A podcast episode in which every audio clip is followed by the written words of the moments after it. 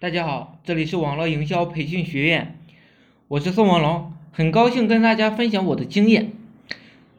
前些天啊，一款叫《贪玩蓝月》的网页游戏冲上了知乎热榜的第一，原因呢很奇葩，这款游戏预告古天乐将在 B 站做一场直播，但是在接下来的几个小时的直播过程中啊，古天乐一共只对。镜头的观众讲了一句话：“大家好，我是贪玩蓝月的代言人古天乐。”剩下的古天乐镜头就属于偷拍的性质了，而且时间长达半个小时。其他的几个小时里，观众看到的一直是素人、主播和广告。也就是说呢，三百五十万观众被贪玩蓝月当猴耍了。之后的种种迹象表明，古天乐本人有可能根本不知道这次直播。贪玩蓝月呢，一头欺瞒客户看直播，另一头呢欺瞒古天乐让他来拍广告，最后生米煮成熟饭，搞定了这场直播。不出意料，贪玩蓝月被 B 站、知乎的用户骂的是狗血淋头，这就很奇怪了。难道贪玩蓝月不知道他们这种行为会挨骂吗？我认为啊，这次挨骂八成是他们运营团队精心策划的结果。骂的越厉害，他们越高兴。实际上，确实有大量的企业是在主动找挨骂的。自媒体游戏葡萄讲了一个这样的案例：此前呢，有一多家媒体报道，一个叫孙立波的装和小伙子的照片啊，被某个网游。盗用了。小伙子接受采访的时候说：“他们未经过我的同意就使用我了我的这张照片了。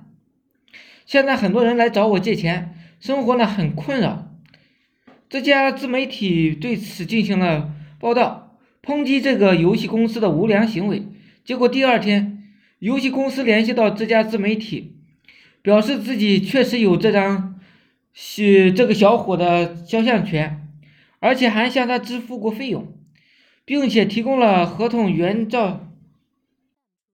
也就是说，这家游戏公司主动炮制的假新闻，给自己招来骂名。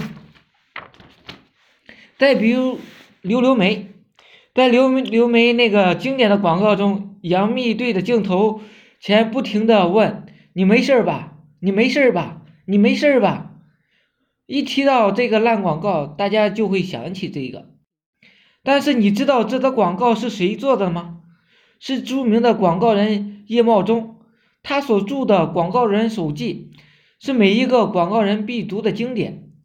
资深精明如叶茂中，难道他不知道这个广告放出来会挨骂吗？他当然知道，这个骂是他主动找的。那么主动骂真的对？品牌有所帮助吗？答案是有。我们开头提到的贪玩蓝月是盈利非常好的一个产品，官方声称呢，平台月流水已经突破五亿了。企业创始人吴旭波还在近期宣布，未来五年内公司要在国内 A 股上市。溜溜梅是二零零六年的产品，一直打不开市场。那则奇葩的广告播出之后。溜溜梅迅速成为领导品牌，畅销至今。那么，为什么越受争议的品牌活得越好呢？下期给大家讲一下。谢谢大家。我宋文龙，自媒体人，从事自媒体行业五年了，有一套专门的自媒体网络营销暴力的培训方法。有兴趣呢，可以加我微信。二八零三八二三四四九，并且备注在哪里找到我的。想进入我们社群学习的，嗯，朋友，欢迎大家加入。祝大家发财！